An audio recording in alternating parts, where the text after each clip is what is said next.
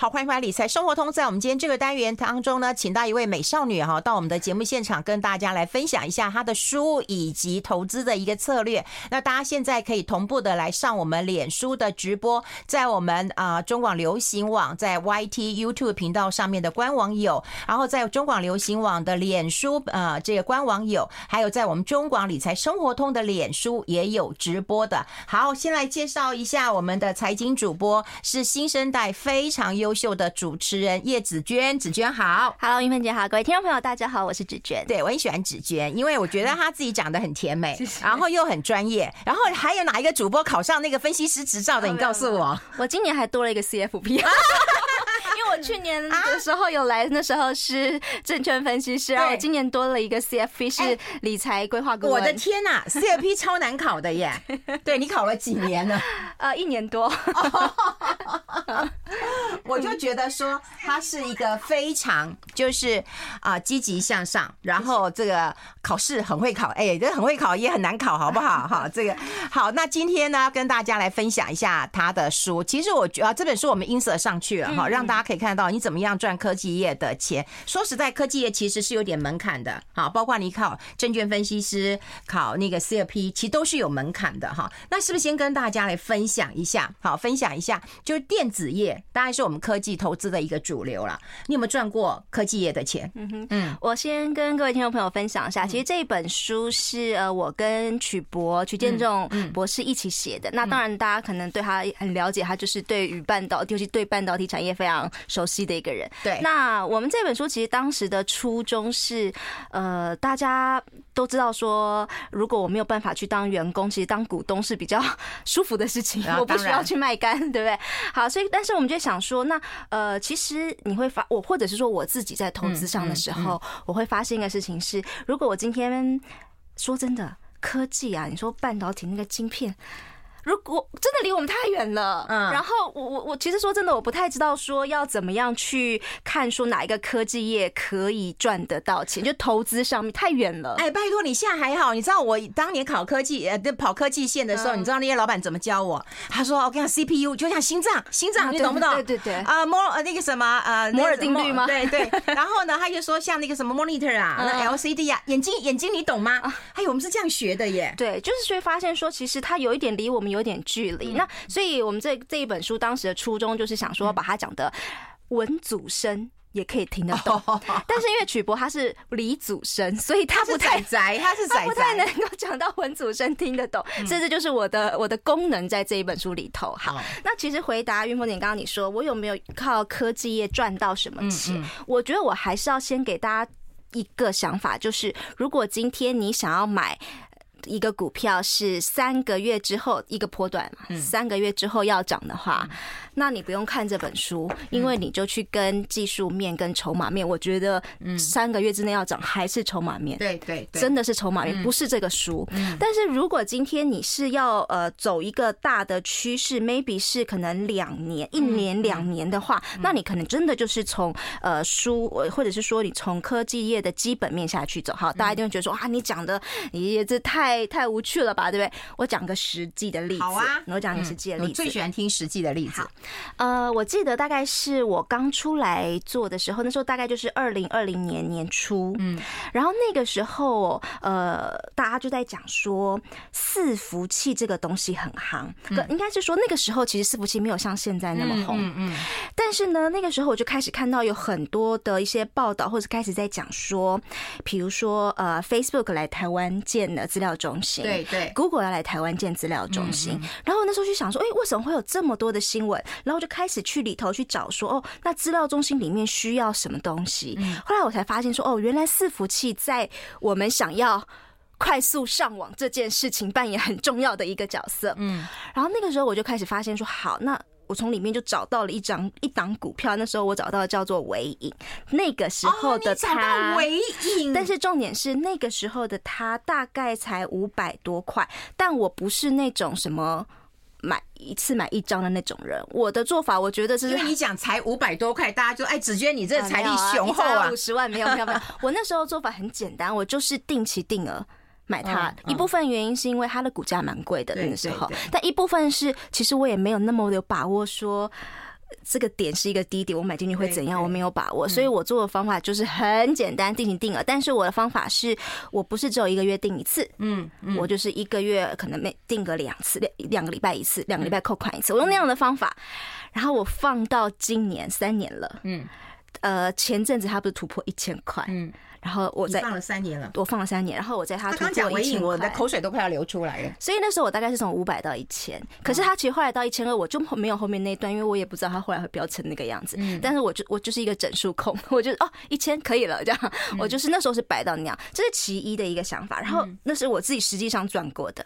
那还有一个也是很类似的，那那是一个美股的例子。那这个其实就跟这本书有关了，因为去年我们在执行写这本书的时候，那时候。呃，我们在我们的书里头有一个单元叫做元宇宙，但虽然是元宇宙，但是我们那时候其实讲的比较多的是，呃，在如果今天你回，呃，就是大家都在各个地方工作，不进办公室，那现在不是很多上班族，我们都会喜欢在云端上面有很多作业系统什么什么的。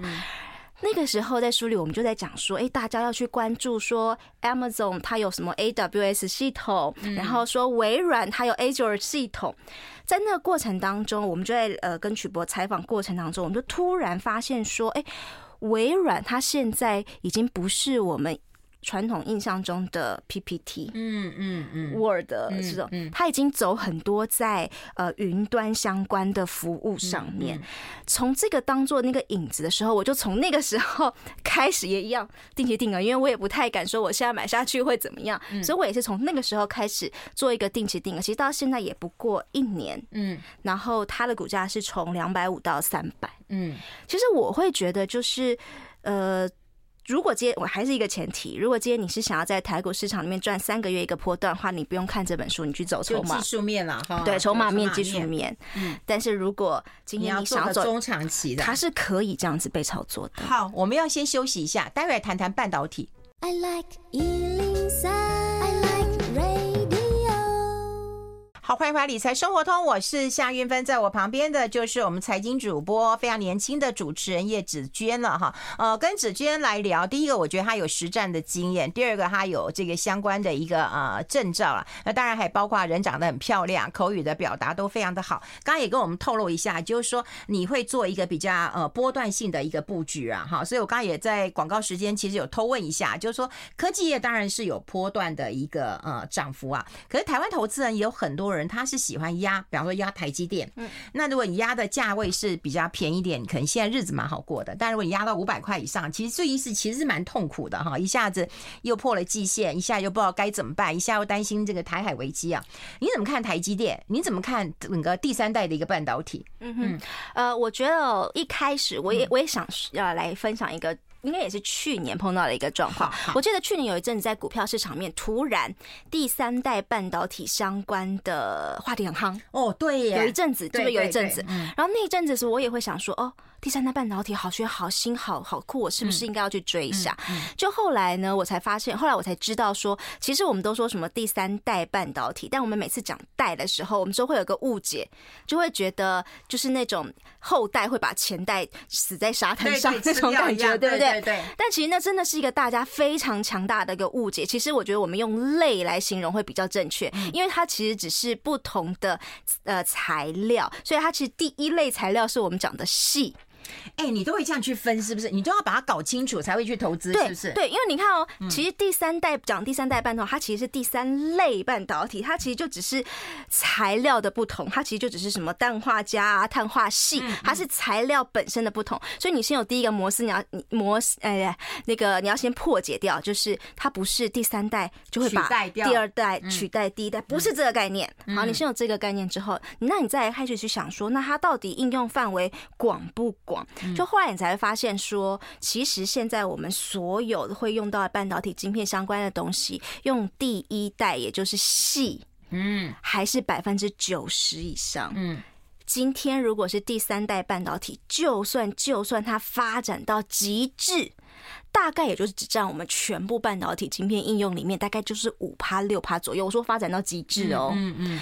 所以如果你有这样的一个概念的时候，你好像就不会特别想要去追第三代半导体，可是如果今天你在没有这个前提的背景知识情况之下的时候，你会疯狂的想要去追它，嗯，就是类似这样的概念，嗯，所以呃，当当然啊，为什么前阵它会炒那么夯的原因很简单，因为它的成长性 maybe 很强，因为现在可能从零然后要成长到五趴，所以还有那个成长性，而。且我觉得它题材好像都混在一起，比方说呃第三代半导体跟车用电子有关，对，然后第三半导体跟窄板有关，然后跟先进制程有关，然后或者跟未来的一个呃这个电动车的一个世界都有关的，我觉得会大家混在一起，然后会觉得题材很丰富，他会觉得还有很多题材，然后会有很多成长性的话题。可是这个概念是它不是基本面的本质本身，它这个是筹码面或是话题炒出来的，跟这个又不一样啦。所以我不说那个概念是是这样子嘛。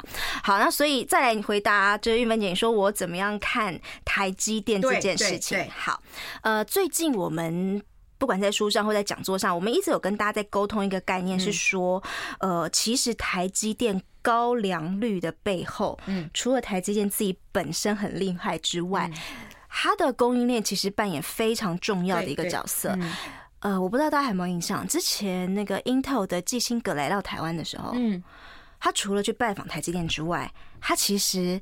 还去拜访了很多相关的供应链，嗯，就是今天这个良率做出来，其实真的不是只有台积电自己本身的功劳，嗯，它的供应商要给它很好的材料也是很关键的，嗯，所以这个话题就是我们常常会我们在书上就跟大家讲说，其实整个台积电供应链，我们还可以去看的，比如像是特用化学品。哦，也就是说，比如说今天，呃，台积你要做出那个晶片，它需要一些气体，嗯，然后那些气体是非常特殊的气体，嗯，尤其你会发现在越先进的制程，它会用到的气体也会越特殊，嗯，好，这是一种特用气特化学品的气体，嗯。第二个是我们大家比较熟悉的啦，就是那种设备厂商，什么常务设备那些啊，这个大家已经比较熟悉了。然后再来呢，还有一些就传统的一些材料，你说那个细的细的晶圆。的晶片嘛，等等的，好，总就这这三大种类，你就发现其实特用化学品好像大家比较在过去比较没有那么多人来讨论。对对，嗯。可是哦，我记得我曲我在问曲博，我在跟他聊天过采访过程，他就很明确告诉我，他就说，如果他要投资，嗯，台湾缺什么，嗯，他就会去投什么。而不是台湾有什么，他投什么？不是，他的他的概念是说，因为在过去这些特用化学品，尤其是气体，可能通常都是从日本来的，或从什么其他地方来的，就要靠进口。可是如果现在当台湾有自己的厂商做得出来，而这个东西是台湾缺，但是之前都还做不太出来的，嗯，他会优先。去投资这样的公司，而这当中，我们觉得目前在半导体，尤其是跟台积电相关，大家可以用心去找的是特用化学品。哦，哎。那为什么你并没有去投资到台积电呢？哦，有有有有。对，你对于护国神山怎么看？你反而是从但是台积电延伸出来看。台积电的状况就是，我就是用传统的那种每个呃每两个礼拜扣一次款，每两个礼拜扣一次款，每两个礼拜扣一次款，对，定期定额的一个方式，就是跟是用零零股吗？还是用零股？用零股？用零股？对，这样子你才不会。心理负担这么大，要不然大家都、欸、我觉得你你你比我想象中的保守哎、欸。对对对对，前提是这个是我的长期投资。我有，因为我有个前提呀、啊。嗯。如果今天我想要做一个短期波段的时候，哦、我走的就不是这个东西了。嗯。那可是短短期波段有也有一个前提，就是你那阵子工作不忙，你才有办法做。也是，你才有时间看嘛。对，所以我会自己很清楚的知道，我这阵子工作不忙，好，那我可以来做个波段。对，因为你现在工作大概，比方说，可能一个月、两个月、三个月之前就会确定的嘛。对对，对，所以，但是我如果发现我最近工作很忙，我没有时间看盘的时候，至少我的核心部位是已经组在那里，我不用去动它，我不用去，我不用一直去盯着它的。哦，好，所以我跟你讲，他这也是那种动态型的调整，而他动态性的调整不是因为绩效，是他的工作量忙不忙？哎，我觉得你这是你的夜市投资法。那现在台积电还在持续投资？有有有有有，但是我还是你是一个中长期的部位，呃，长期的部位，而且但是重点重点重点，我还是要给大家的是，虽然我们都说定期定额定期定额，但是我都是会获利入袋的，嗯。我不是定下去就不理他的哦，很好。我是会，我是会入袋，然后但是入袋之后继续扣款嗯，对。哎、欸，那我待会我们会再聊一个新的议题，嗯、就是 Chat GPT 啊。嗯、好，它来势汹汹了哈。不管是元宇宙，然后再到现在新的一个进程当中，这是最红的，你怎么看？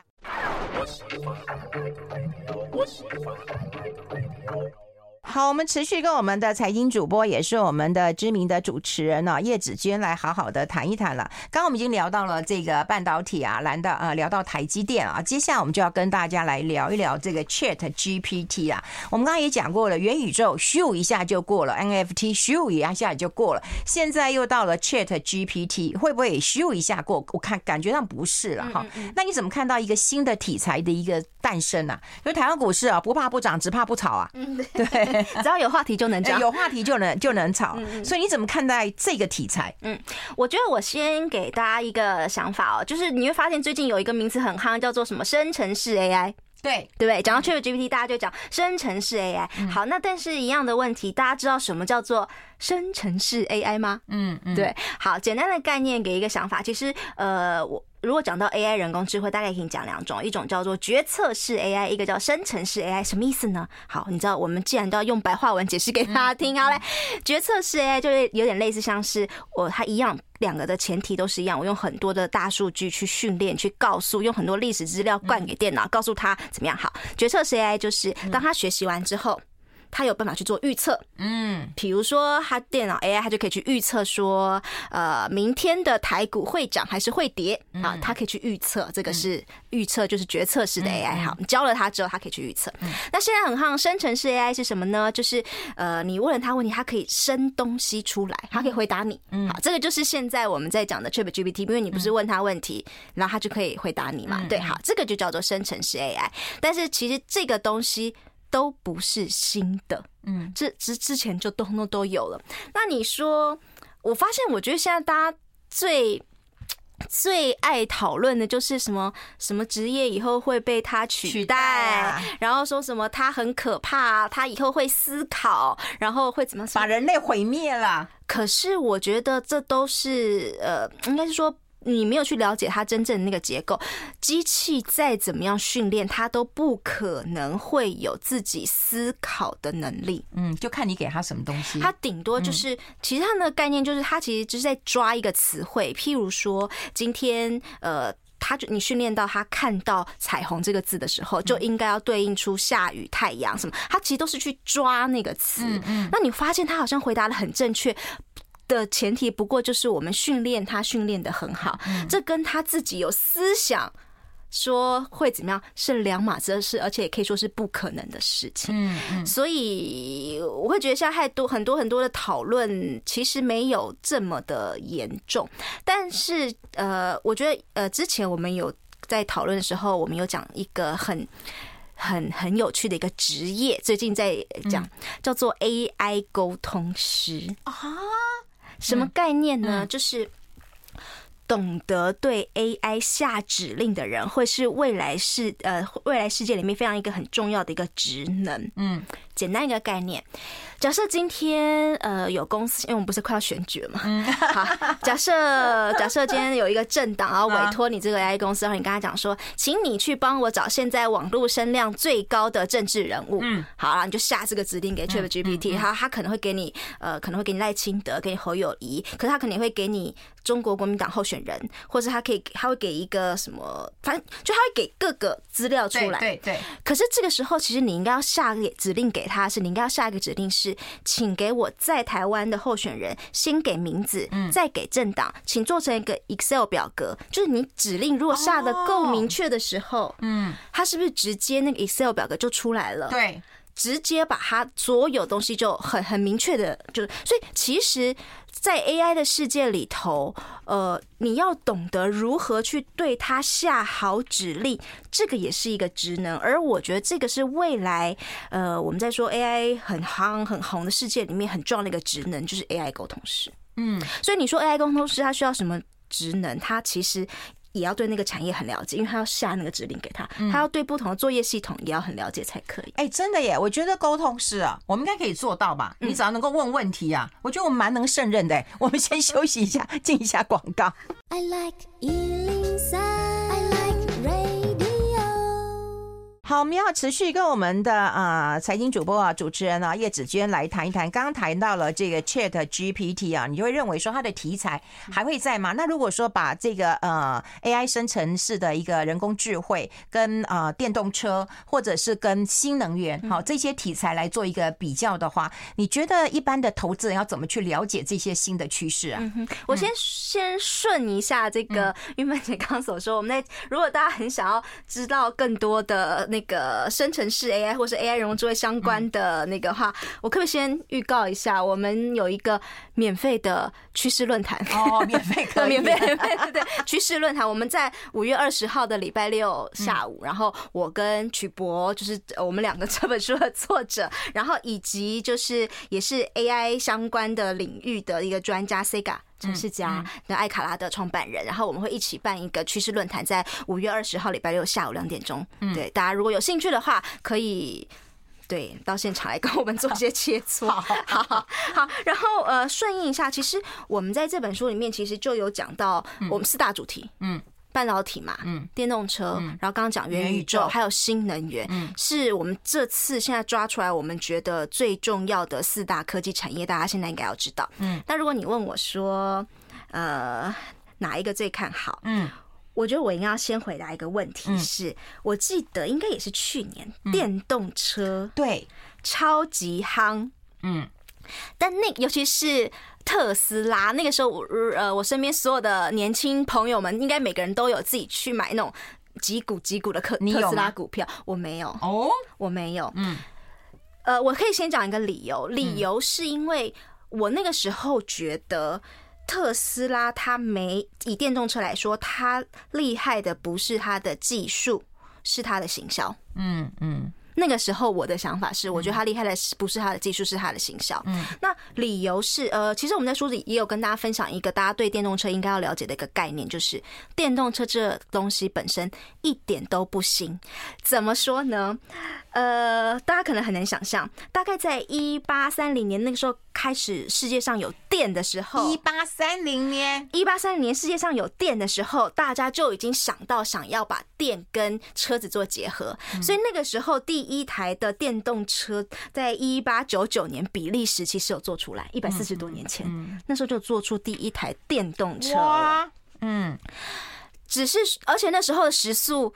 还不低哦，那个时候的电动车要不要猜一下时速可以到多少？哦我不知道哎，可以到五六十吗？可以到一百，哎，比我想象的高很多啊！但是你大家一定会觉得好奇说，说那为什么呃后来这么早就做出电动车？可是为什么后来现在在路上看到的是燃料燃油车？很大的一个关键是因为所有你会发现所有的新技术出来，如果它能够在实验室里面做出来，一点都不新奇，但是它要能够量产。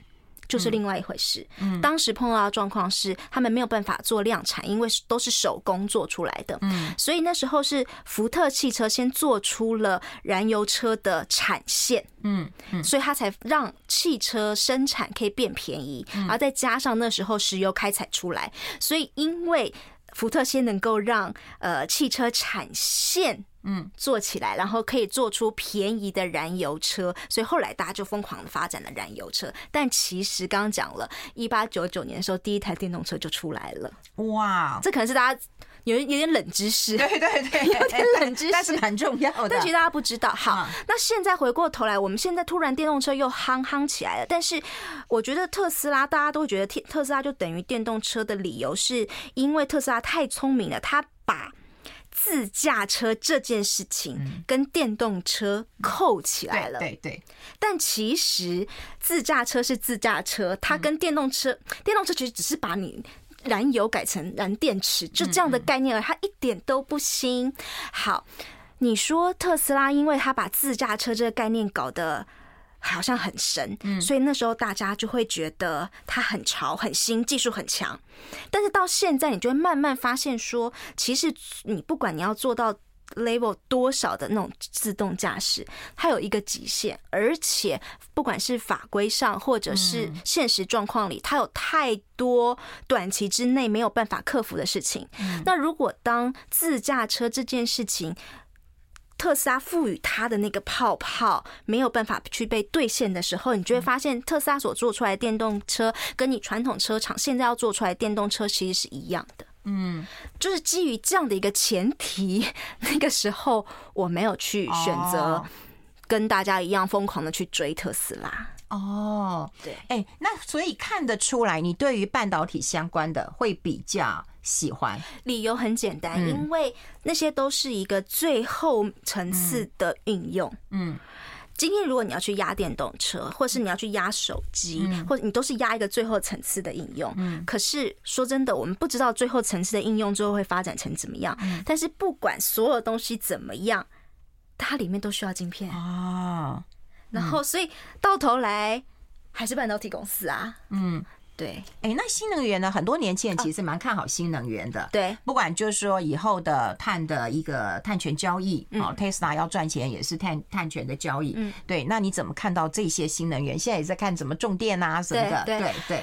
讲到新能源呢，我也可以透露一下，就说我说我之前不是呃做那个伺服器的尾影做了一波，对对，但我现在一大波啊，对对，但我现在在做的那个定期定额的其实是储能，我可以直接讲就是台达电。哦，台达电。对，但我一样一样的方式，一样的方式就是定期定额、定期定额、定期定额去投它，我大概是从去年开始就是定期定额、定期定额去投它，那很简。状况很也是一样很简单。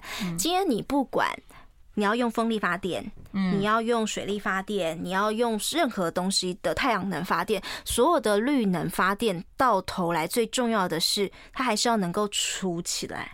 对对对，所以呃，今天的你的绿能要能够发展的好，其实到头来储能技术或者是你说储能解决方案，我会认为它是非常重要的。嗯，所以如果呃选绿能产业这件事情来说的话，我就不会去单纯的投风力公司，对对，或是单纯的投充电桩公司，我会去投那个最主要的储能系统的解决方案的公司。那我一样的方法就是长期的定期定额，那看看接下来可以。但我都说了，前提是以年为计时的单位。你你好怕，你好怕，就是说，好像今天买进去，下个月说哦，你没有涨啊？对，然后叶子健你讲不准啊。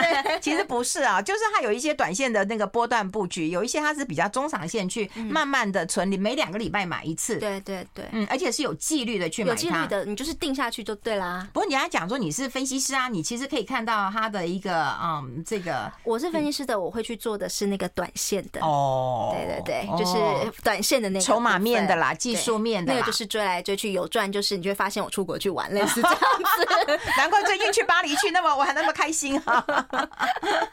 好，我们谢谢哈，这个叶子娟今天跟大家来分析一下怎么样来赚到科技业的钱呐哈。你看他是先把产业搞清楚，然后把自己的钱也分清楚，我怎么样是做短线的，哪个是投机的，哪个是长期的投资的钱是做的不同的一个区隔的。非常谢谢子娟到我们的节目现场，我们。下次再见喽，拜拜，拜拜。